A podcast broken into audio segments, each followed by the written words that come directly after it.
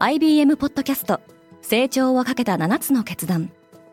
成長をかけた7つの決断とは今後3年間に世界を形作ると予想される7つのビジネストレンドについて IBM が何千ものクライアントとの対話に基づき提言をしたものです。このポッドキャストでは変化の激しい時代において企業が下すべき成長をかけた7つの決断について日本 IBM の7人の専門家と考えていきます。今お聞きのリスニングサービスにてぜひフォローボタンからフォローをお願いします。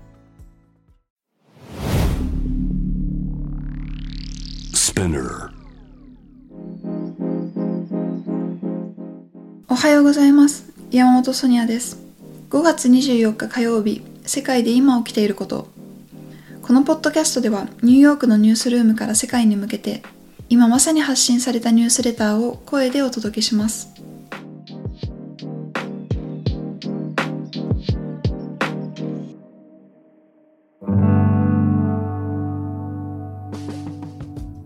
バイデン大統領は身近な国々とともに中国に対抗したいと考えている。アメリカのバイデン大統領は新たな経済圏構想として IPEF インド太平洋経済枠組みを発表しました。アジアや南太平洋の計13カ国が創設メンバーとなり、この地域における中国の経済的な影響力へ挑戦する姿勢を示しています。中国が台湾に侵攻した場合におけるアメリカの軍事介入についてバイデン大統領が言及し、台湾への関与を強めたように見えた直後、この発表がありました。ヨーロッパはおそらく金利を引き上げる。欧州中央銀行のクリスチーンヌ・ラガルド総裁は、7月に利上げを開始し、9月までには8年間続いたマイナス金利に終止符を打つだろうと述べました。ロシア兵が戦争犯罪で終身刑を言い渡された。21歳の戦車長、ワジム・シシマリンは、ウクライナ北東部のチュパキフカ村でウクライナの民間人を射殺しました。さらにロシアの国連代表部に勤務していた外交官が、プーチン大統領によるウクライナでの戦争を恥じると語り辞職しました。ブロードコムの企業買収が止まらない。シンガポールを拠点とする半導体メーカーブロードコムは、ソフトウェア企業の VMware を500億ドル、日本円でおよそ6.3兆円で買収すると報じられています。アメリカ規制当局の監視下にありながら、この取引が成功すれば、ブロードコムは4年間で数十億ドル規模の企業を3社も買収することになります。ディディが株式市場に見切りをつけた。2021年に悲惨なデビューを果たした中国のライドシェアリング大手企業ディディは、ニューヨーク証券取引所からの上場廃止手続きを開始すると決定しました。ディディは昨年6月の IPO 以来、中国の規制当局から継続的な圧力を受けてきました。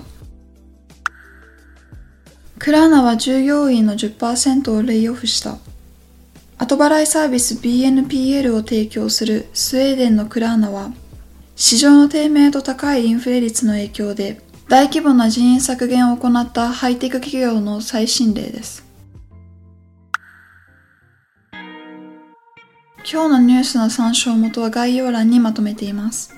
明日のニュースが気になる方はぜひ、Spotify、Apple Podcast、Amazon Music でフォローしてください。クォーツジャパンでは世界の最先端を毎日2通ニュースレターでお送りしています。他にも世界で暮らす女性の喜びや悩みを伝えるポートレートオブミーがスタートしています。詳しくは概要欄に載せていますので、ぜひこちらも見てみてくださいね。山本ソニアでした。Have a great day!